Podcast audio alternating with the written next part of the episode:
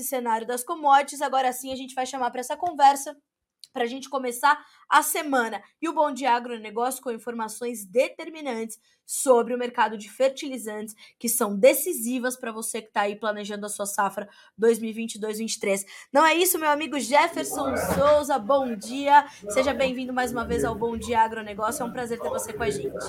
Bom dia, Carla. Bom dia a todos. Prazer em falar com vocês. Começando essa manhã fria aqui em Curitiba. Mas vamos lá, vamos começar mais uma semana. Se amanhã tá fria aqui em Valinhos, eu imagino em Curitiba, viu, Jefferson? É, começou bem, a semana promete, viu? A semana promete por aqui. Promete. Jefferson, promete também para o mercado de fertilizantes como é que a gente inicia essa nova semana, porque eu percebi que nas últimas semanas, nos últimos dias, nós tivemos alguns reajustes nos preços para baixo, né? Você tem destacado ali nas suas redes sociais, na Agriinvest, uh, a baixa da ureia. É um dos seus destaques, Jefferson? Sem dúvida. A ureia eu acho que é o mais importante nesse momento, ela caiu quase 30%, e hoje nós tivemos uma divulgação importantíssima que é em relação aos desdobramentos do último leilão da Índia, da RCF. Nós tivemos aí uma aquisição na casa de 1 milhão 650 mil toneladas. O mercado estava trabalhando com 1 milhão e meio. Só que o que, acontece? A RCF, que é a empresa que emitiu esse tender, ela fez uma contraproposta na sexta-feira e ela recebeu esse volume de 1,65 milhão de toneladas. Na minha opinião, é um volume interessante no nível de preço que ela propôs, algo na casa de 717, 720 é, dólares a tonelada custe frete. É um valor interessante. E provavelmente ela vai tomar, né? Ela vai tomar essa posição aí de 1 milhão 650 mil toneladas acima do que o mercado esperava. Só que ela só toma isso porque os ofertantes realmente toparam fazer esse negócio nessa casa de preço. E, e, o que, que isso nos traz de sinalização para o mercado de ureia a partir desse momento? O que acontece na Índia é completamente importante. Agora, o que sinaliza para os demais mercados, Jefferson? Olha, pegando que agora a demanda está enfraquecida nos Estados Unidos, que poderia movimentar um pouco nesse final, mas pelo atraso da semeadura por lá, o mercado está enfraquecido. A Índia ela teve uma oferta grande de ureia, na minha opinião, os preços eles podem, quem sabe, buscar patamares um pouco menores do que estão agora, pelo menos no curto prazo. Pelo menos no curto prazo. É o que se espera, porque a demanda realmente ela está derrubando o preço. É, nós temos alguns fatores que incentivaram essa queda da ureia. E, na minha opinião, a principal razão que derruba quase 30%, até mais de 30%, as cotações da ureia em 45 dias, é uma questão da retração da demanda. Porque os Estados Unidos, com esse atraso na semeadura, poderiam fomentar um pouco a demanda nesse final, vamos pensar de janela, eles saíram também, eles não estão comprando. E aí ficou tudo do lado da Índia. E agora, com essa aquisição de 1,65, é acima do que o mercado espera? É acima, mas é a oferta que proporcionou isso. Na contraproposta, que nós tivemos na sexta-feira, a RCF colocou um preço bem abaixo do que estavam as ofertas aí, considerando o menor patamar ofertado. E ela recebeu 1,65 agora. Então, eu acredito que esse número, embora ele pode soar um pouco autista nesse primeiro momento, dizendo que ela vai comprar acima do esperado, mas é proporcionado pela oferta, na minha opinião. Então, tem alguns fundamentos que podem trazer, quem sabe, a tonelada um pouco abaixo do que está agora. Não digo que vai cair muito, mas tem possibilidade no curto prazo, na minha opinião. Ou seja, se abre, portanto, uma janela para o produtor brasileiro de oportunidade interessante para quem precisa garantir a ureia. Sem dúvida, cara, sem dúvida. Por isso que nós estamos vendo produtores no Mato Grosso antecipando as suas compras para o milho safrinha 2023. É, no formulário 20020 rodou bastante negócio aí algumas semanas. E isso mostra que realmente o produtor tem que estar preocupado com a relação de troca. Até ontem eu comentei ali nas redes sociais que nós estamos vendo uma queda acentuada para a relação de troca do milho safrinha 23 versus a ureia. Nós estamos voltando aos patamares de 2020. E eu digo para você, nessa semana nós começamos com uma relação de troca melhor do que estava o safrinha 2020. E Está melhor gente... hoje e quando a gente pensa nisso, é até meio surpreendente, né, Jefferson? Porque nós não tínhamos essa, essa condição aí no horizonte, né, de, de um reajuste tal para os preços da ureia que pudessem é, fazer com que as relações de troca voltassem a esse patamar, né? Sem dúvida, sem dúvida. O mercado estava bastante conturbado. Eu sempre falo, a ureia ela tem essa capacidade de voltar mais rápido. Isso nós vimos no início do ano. Eu lembro que eu conversava contigo no final de janeiro e as cotações da ureia naquela época estavam caindo 40% em 30, 40 dias. É, nós é. não estamos vendo esse movimento ainda. A ureia está na casa de 700 dólares, custo de frete Brasil. É um recuo de 30% de abril até agora. Só que nós estamos vendo realmente que as condições para os negócios do Safrinha 23, elas melhoraram bastante por uma combinação, cara, uma valorização do milho e uma desvalorização da ureia. Então, esse conjunto de fatores proporciona que o produtor olhe uma relação de troca hoje nível parecido com 2020, ou como eu te falei, melhor do que 2020 para algumas praças do Brasil. Então, o produtor é realmente, no Mato Grosso, ele está antecipando as negociações para o milho safrinha 23. E, na minha opinião, ele tem razão. Tem que fazer isso mesmo, porque o cenário ainda está conturbado. É, nós estamos falando de restrições a todo momento. Quem sabe isso possa impactar de volta no fertilizante. Eu sempre enfatizo: o problema não foi resolvido, ele foi mitigado nesse momento. Exato. Então a Rússia continua exportando em volumes menores, mas ela continua. Isso é um outro fator que contribuiu para a queda dos fosfatados e contribuiu também para a queda do nitrogenado. Uma interrupção da Rússia total realmente não traria bons cenários para nós. Mas como ela continua exportando, mesmo reduzindo a oferta, significa que o mercado traz um pouco mais de fôlego do lado da oferta.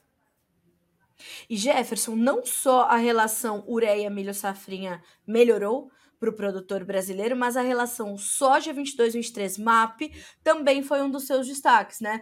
E ela também é, trouxe aí e começa a abrir uma janela de oportunidade para o produtor brasileiro, não é isso? Exatamente, só que nós temos que pensar o seguinte: para a soja, na minha opinião, o cenário é mais delicado, porque o produtor tem uma janela curta, ele tem curta. uma janela bem curta de aquisição dos seus fertilizantes. Estamos falando de fosfatados e cloreto de potássio. Então, essa queda, na minha opinião, ela proporciona ao produtor uma nova oportunidade de, quem sabe, fechar aquilo que ele não fechou ainda. Né? Porque nós temos que garantir uma outra coisa que se chama logística.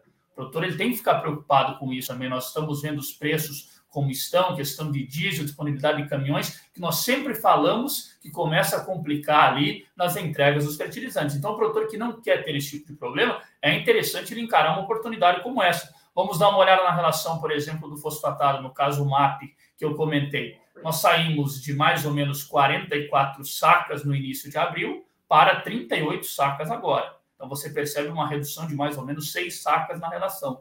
Cloreto de potássio estava 41 sacas lá no início de abril. Agora nós trabalhamos também nessa faixa de 38 sacas. Então é uma redução interessante e, na minha opinião, é uma janela de oportunidades para o produtor, porque eu sempre enfatizo, a janela está curta para o produtor pensar muito na soja, está curta. Inclusive, nós estamos vendo os produtores antecipando para o milho safrinha 2023. É porque realmente o risco ainda existe, né? E outro detalhe, Sim. Carlos, acho importantíssimo: nós tivemos um recorde de importações aqui no Brasil de janeiro até abril. É um aumento de 7% em relação aos números do ano passado. Isso é um reflexo de antecipação de negócios e também algumas coisas que foram concretizadas no ano passado e que atrasaram para o Brasil mas nós tivemos um aumento nas importações. Nós estamos com um aumento em cloreto, um déficit ainda em MAP e ureia. Mas aquele cenário preocupante que nós encarávamos lá em fevereiro, ele vai ficando um pouco de lado. Não é que ele ficou 100% de lado, ele vai ficando um pouco de lado. Isso é importante, porque existia um risco e esse risco ele era bem presente no mercado. Acho que todos concordavam com essa possibilidade e agora nós estamos vendo esse risco não é que ele deixa de existir, até porque os nervos não se acalmaram do lado do leste da Europa. Nós sabemos isso. Que Ucrânia e Rússia ainda discutem muitas coisas. Nós estamos vendo algumas discussões agora envolvendo outros países. Então, nós não sabemos aonde isso vai parar. E, dadas essas circunstâncias, claro, o produtor ele tem que se antecipar e ficar atento nessas janelas de oportunidade. E Jefferson, é, eu me lembro também que da última vez que nós conversávamos, você falou sobre a necessidade da gente entender uh, as importações, né, o volume de, de fertilizantes que chegaria daquela região ao Brasil nesse segundo trimestre, né? É, e você inclusive falou uh, sobre isso também nos últimos dias, sobre as nossas importações terem crescido algo na casa de 7% de janeiro a abril, né? Então, olharmos agora para esses próximos meses, né? Maio, junho e julho. Quais são as suas perspectivas? Houve uma mudança nesse, nessa, nesse seu sentimento ou de fato ainda é um, é um período que vai nos exigir bastante monitoramento? Olha, eu tenho duas preocupações. Primeiramente, em relação a esse volume, a diferença que nós vamos ter da Bielorrússia, isso é um fato que nós teremos, na minha opinião, é, que é representativo para o Brasil. Nós praticamente deixamos de fazer negócio com ela desde fevereiro. E segundo ponto, será que o Canadá vai continuar exportando para o Brasil com a mesma avidez que ele está exportando, porque nós tivemos um aumento de quase 30% no cloreto canadense de janeiro até abril. Então, o Canadá ele foi aí um grande responsável por aumentar esse percentual que nós estamos vendo. 30% a mais. A Rússia praticamente manteve o volume, a Bielorrússia também. Agora, o Canadá contribuiu bastante com os números de importação de fertilizantes aqui no Brasil. Então, será que ele irá continuar ou não? É uma pergunta que nós temos que fazer nesse momento, né? nessa janela. A demanda internacional, cara, nesse momento, ela é muito fomentada pelos asiáticos, pela Índia, que tanto se fala. Até eu comentei, né? Eu estava analisando a Índia recentemente pela próxima temporada, a temporada das monções, que é uma temporada que os indianos acabam comprando bastante fertilizantes. Inclusive, esse tender, aí espera-se que novos tenders surjam devido a essa demanda para a temporada das monções que se espera. Ela começa mais ou menos de junho até outubro lá na Índia. E para essa temporada nós estamos vendo que os volumes de chuva, embora está uma seca agora muito difícil por lá, os volumes de chuva, de acordo com os mapas, eles estão dentro da média.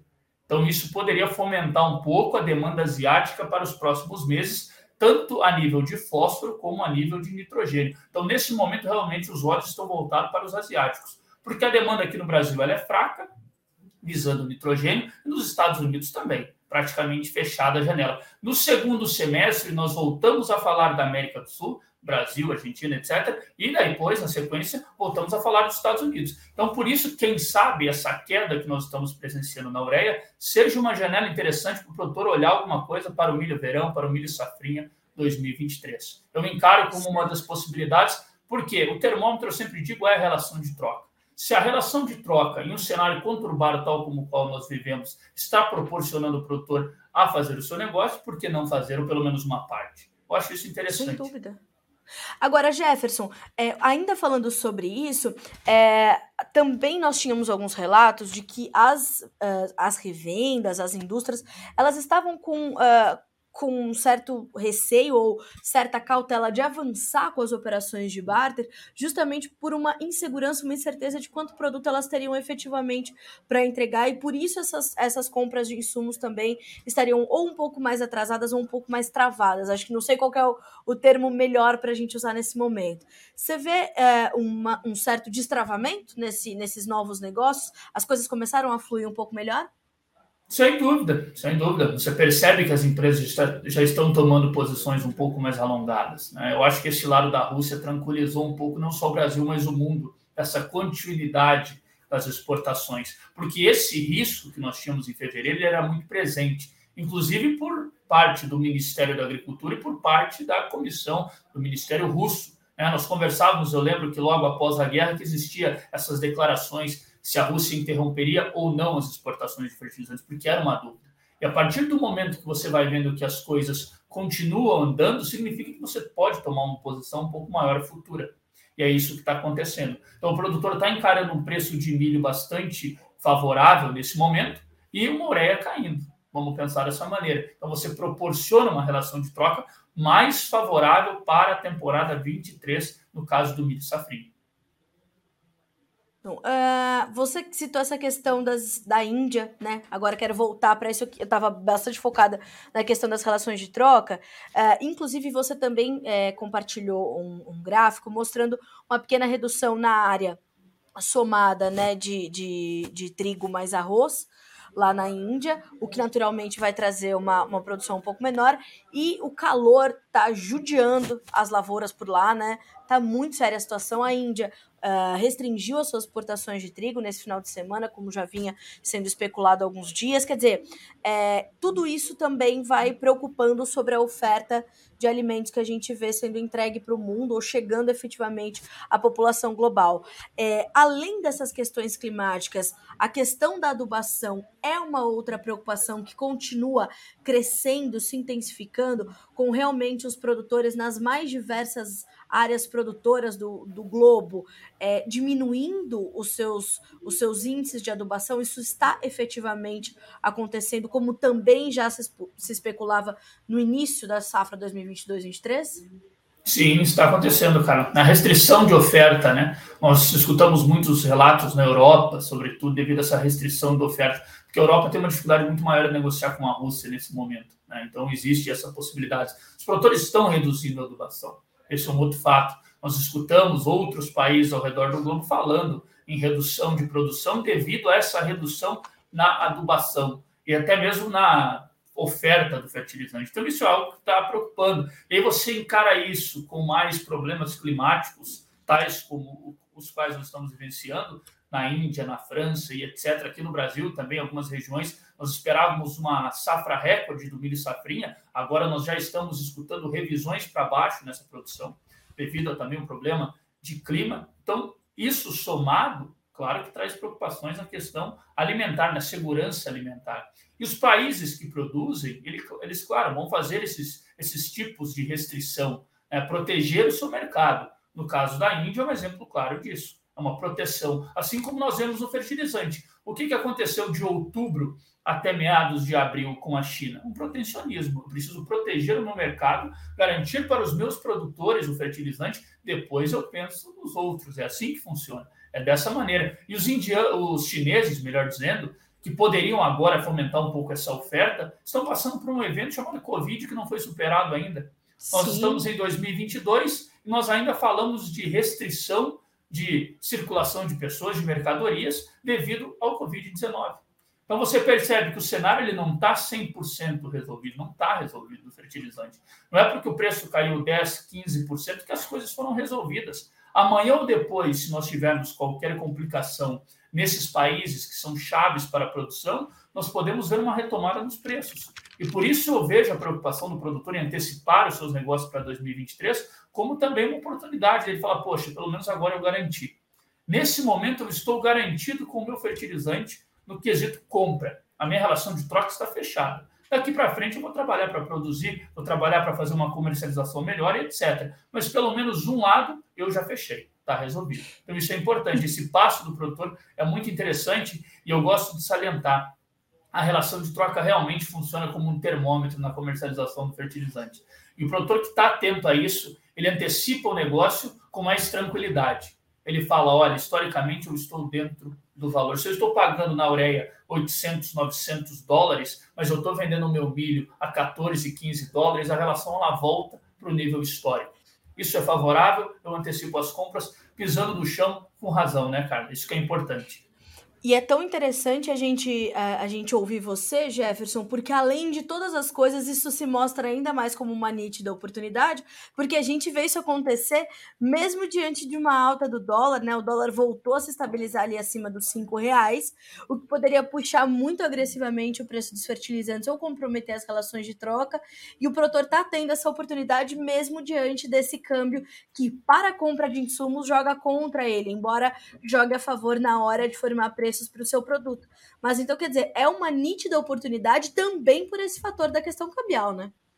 Olha, na questão cambial eu acabo nem olhando muito esse lado, né? Porque como você mesmo disse, o produtor ele vai fazer a venda dele quando ele fazer o fechamento, ele vai fazer, ele vai melhorar de um lado, e infelizmente vai piorar do outro, é assim que funciona, né? Mas o mais importante, na minha opinião, é essa relação de troca que ele tem que ter é muito clara. Essa relação de troca, na minha opinião, é fundamental para você manter o seu negócio a longo prazo. Se a ureia vir a 400, 500 dólares, é uma outra história. Nós não sabemos o que vai acontecer. O ano de 2022 certamente será marcado por grande volatilidade. Não só para fertilizantes, mas para todas as commodities, é o que nós estamos vendo. Né? Um limite de alta num dia, um limite de baixa no outro, e assim, e assim está indo. Então, você esperar um conforto para você tomar decisão em 2022, eu acho que não vai acontecer. Na minha opinião, realmente, o produtor vai ter que se pautar por esses parâmetros. Se ele sentir que está confortável, é momento. Não tem muito o que se esperar. Porque às vezes o produtor esperar, vamos ter uma oportunidade um pouco mais à frente, e essa oportunidade ela pode não chegar, né? Nós podemos ter uma mudança muito rápida. Em um ano como esse, possivelmente isso pode acontecer. Isso pode acontecer. Já, Jefferson, uh, apesar das notícias serem boas e de nós termos é, observado esses reajustes, é, qual ainda é o seu, a sua maior preocupação em termos de formação de preços efetivamente entre os fertilizantes? Continua sendo uh, o cloreto de potássio ou outros grupos estão te chamando mais atenção? O que, que é o, o sinal de alerta agora para preços que continuam em patamares historicamente elevados? Olha, Carla, se nós olharmos o KCL, lá de abril até agora, eu não vi mudança no preço dele, mesmo com uma demanda certo. enfraquecida. Eu não vi mudança. Se você olhar, está entre 1.175 e 1.200 dólares. O MAP, como eu falei, recuou mais ou menos 10%, o super triplo também nessa faixa, e o cloreto lá, estagnado, entre 1.175 e 1.200 é. dólares. Isso porque existe ainda essas questões ligadas ao KCL que não foram resolvidas, elas não foram resolvidas. Esperar uma queda abrupta, tal como a que nós presenciamos na ureia, eu acho muito difícil acontecer. Para o cloreto, eu acho muito difícil. Podemos ver reajustes com essa demanda fraca? Podemos. O preço pode recuar um pouco. Agora, pensar que ele vai voltar até no pré-guerra, vamos pensar o seguinte: no pré-guerra, as negociações do cloreto elas estavam na faixa de 790 a 800 dólares, até o dia 24 de fevereiro. Depois, os preços saltaram para quase 1.200 dólares. Então, você percebe um aumento de 400 dólares nas cotações. Nesse intervalo de tempo de pré-guerra e pós-guerra. Então, veja, mesmo os preços recuando no, no último mês, ele ainda, eles ainda estão bem superiores aos presenciados no pré-guerra. Isso é o quê? Sim. Menos de três meses atrás. Então, esse é um ponto importante também para o produtor analisar. Se você pegar o gráfico da relação de troca, a melhor relação de troca que nós tivemos para a soja, considerando de setembro até agora, foi no mês de fevereiro. Depois disso, ela explodiu, está longe ainda dos patamares de fevereiro. Ou seja, né, Jefferson, a gente ainda tem muita coisa para entender, né? Muita coisa. Tem muitos desdobramentos até o final do ano, né? Muitas coisas ainda relacionadas a esse conflito envolvendo a Rússia e a Ucrânia, e quem sabe outros países, nós não sabemos onde vai parar. É, tem outros problemas ligados à logística, por exemplo, no caso de uma China. É, eu, se você me perguntasse, a China estaria em lockdown em maio de 2022, é, eu particularmente é. diria que não. Quem diria que sim? Pois é. é realmente algo interessante o que está acontecendo. O mundo inteiro falando de outras coisas, superando a Covid e a China ainda enfrentando graves problemas que desestimulam o consumo e etc. Então a situação Nessas... ela é complicada ainda. Nessas nossas últimas conversas, a gente pontuou uma série de coisas, mas acho que em nenhuma delas nós pens pensamos, né, que em 2000, em maio de 2022 nós teríamos um lockdown e um lockdown completamente agressivo no sentido de termos um, um, um número de cidades e províncias imenso em, em lockdown total, né, Jefferson? E isso também comprometendo não só os tratos culturais nas lavouras, mas está deixando os analistas de safra distante dos campos, o que compromete também as estimativas uh, de chegarem uh, efetivamente ao mercado e o mercado também uh, tentar entender o que está acontecendo com a produção agrícola da China, que é determinante para a gente entender que direção as cotações vão tomar, que direção os compradores chineses vão ter que tomar para garantir ali o seu abastecimento, fica tudo muito comprometido e muito nebuloso, né, Jefferson? Sem dúvida, sem contar a logística que nós falamos aqui, né? Os compradores Sim. que tomam posição lá de fertilizante na, na China, embora nós estamos vendo que eles voltaram a ter essa disponibilidade de matéria-prima, existe um temor na questão logística. Será que se eu tomar uma posição de compra da, de matéria-prima chinesa vai chegar a tempo e etc.? Então você percebe que não é só uma questão interna da China, é uma questão para o mundo inteiro, dada a representatividade chinesa para os negócios. Então é muito complicado, é muito difícil de você falar que a crise dos fertilizantes ela foi 100% resolvida, é muito difícil. Sim. Eu sempre afirmo, nós mitigamos o problema, nós não resolvemos. Jefferson, você ainda teme alguma, alguma espécie de desabastecimento ou esse momento já esse sim já foi superado, mas com ressalvas? Olha, Carla, eu temia mais lá no início, quando nós não sabíamos. Eu sempre eu, eu falei uma frase interessante que dizia o seguinte: nós temos muito mais perguntas do que respostas lá em fevereiro. E conforme o tempo for, foi passando, nós começamos a entender um pouco mais de como seria o mercado de 2022 com a guerra envolvendo a Rússia e a Ucrânia. Agora esse risco ele está diminuindo. Eu, na minha opinião, ele não é o mesmo lá em fevereiro. Ele não é aquele risco tão eminente como nós falávamos. Ele diminuiu um pouco ele diminuiu. Então eu encaro da seguinte maneira: se continuar do jeito que está, nós vamos ter uma safra normal, o produtor provavelmente vai reduzir a adubação, nós provavelmente até o final do ano iremos reduzir a nossa importação, na minha opinião, pegando o janeiro até o dezembro de 2022, nós teremos uma redução na nossa importação, mas aliada a uma redução no consumo, eu acho que o impacto não será tão grande assim. Né? Nós precisamos que as coisas continuem dessa maneira, pelo menos pelo menos. Não podemos falar em paralisação das exportações por parte dos russos. Se isso acontecer, aí, claro, volta-se a discutir sobre crise, abastecimento e etc. Se continuar tá do jeito certo. que está, o risco foi bem, bem mitigado. Jefferson, olha, não tem jeito melhor da gente começar a semana do que com você aqui no Bom Dia Agronegócio. Obrigada. Fico muito feliz que você tenha tirado aí um tempo para a gente tratar desses assuntos, que são sempre perguntas muito frequentes aqui no nosso, na nossa abertura de mercado, né? É, e você é sempre muito bem-vindo. Jefferson, olha só, é, só para a gente finalizar. O Nierley diz o seguinte: com essa oscilação dos preços de fertilizantes minerais, é sensato a gente apostar e pensar nos orgânicos e nos alternativos? Eu acho que está se pensando desde o início do ano, né, cara? Desde o início do ano nós estamos vendo esse tipo de mudança por parte do produtor, buscando produtos alternativos, buscando fontes alternativas de fósforo, de potássio, etc. Nós estamos vendo esse movimento desde o início do ano. E, claro, é, com a crise, nós estamos vivendo, é, eu sempre digo, muitas coisas produtor. Então, quem sabe produtos que até então ele não comprava, tinha um pouco de receio, passam a ser uma possibilidade nesse momento. É, sempre tem que analisar uma questão técnica né, envolvendo o solo dele, o manejo, etc. Mas já está acontecendo. O produtor já está é, presenciando esse tipo de mudança no mercado. Né? Novas empresas entrando, inclusive, nós vimos isso nos, nos, primeiros cinco meses desse ano. Empresas que até então não atuavam no setor de fertilizantes entrando no setor com organominerais, etc. Então está acontecendo. Né? E o Luiz Felipe Ravazzi, primeiro ele diz: parabéns pela excelente entrevista, obrigada, viu, Luiz? O Jefferson, como eu sempre falo aqui no Bom Dia é um colosso do, dos fertilizantes. E ele pergunta para você o seguinte, Jefferson: como estão as importações do fósforo do Marrocos e outras regiões, já que a China se encontra fora do mercado? É, no caso do, do, do fósforo, nós tivemos um aumento considerável da Rússia para uma competitividade. Se nós pegarmos o caso do MAP, o MAP russo, antes da guerra, quando tinha matéria-prima, era um mapa bem competitivo face às outras origens, como no caso do Marrocos. Então, o maior fornecedor para nós de janeiro até abril foi a Rússia, no caso do MAP.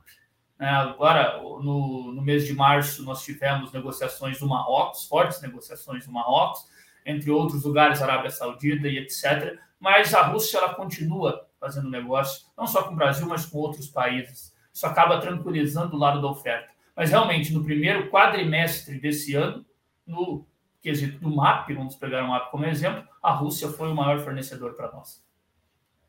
Tá certo.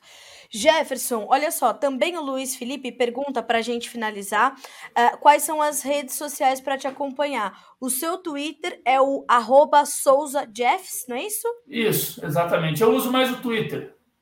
Sim. Eu tenho uma familiaridade melhor com o Twitter. E fora o, o, o blog da Agriinvest, né? O Exatamente. inteligência.agriinvest.br. Exato. Eu ver, eu tenho sempre. Não é, é isso? Nós, se vocês quiserem, nós temos o nosso aplicativo, né? Agriinvest Go, vocês entram na Sim. loja, tanto da Apple como da, da, da Android ali, vocês conseguem acessar Agriinvest Go, só colocar já aparece. Nós temos vários comentários, não só sobre fertilizantes, eu tenho meus colegas aqui que são super especialistas em soja, milho, dólar, algodão, etc. Então é uma forma bem tranquila de, de acompanhar também o nosso trabalho. Tô deixando aqui nos comentários, pessoal, o nome do aplicativo da Greenvest, que é sensacional. Baixem este aplicativo e são insights de quem vive o mercado, né, Jefferson? Falo sobre ele Exatamente. todos os dias aqui no Bom Dia Agro. Sem dúvida. Lá nós colocamos o que nós realmente vivenciamos no dia a dia no mercado, né? ainda mais com uma volatilidade como essa. Sempre digo, o mercado de fertilizantes nunca trouxe tantas preocupações como agora, e mais do que nunca, o produtor tem que ficar antenado essas oportunidades que o mercado traz a ele. É, não são sempre que nós vamos ver assim um recurso tão consideráveis. Sim. Então, o produtor que tem essa oportunidade de tomar, antecipar negócio, é interessante acompanhar. Isso mesmo. Jefferson, obrigada pelas informações todas, pela entrevista. Uma boa semana para você, boa segunda-feira. Vamos para cima que vai ser quente pelo jeito, viu, Jefferson? Sem dúvida, cara. Uma excelente semana a todos, bons negócios e vamos lá que certamente vai ter bastante informação nessa semana. Um forte abraço vai a todos. Vai ter. Obrigada, meu amigo. Para você também. Até mais. Obrigado. Até mais. Tchau, tchau.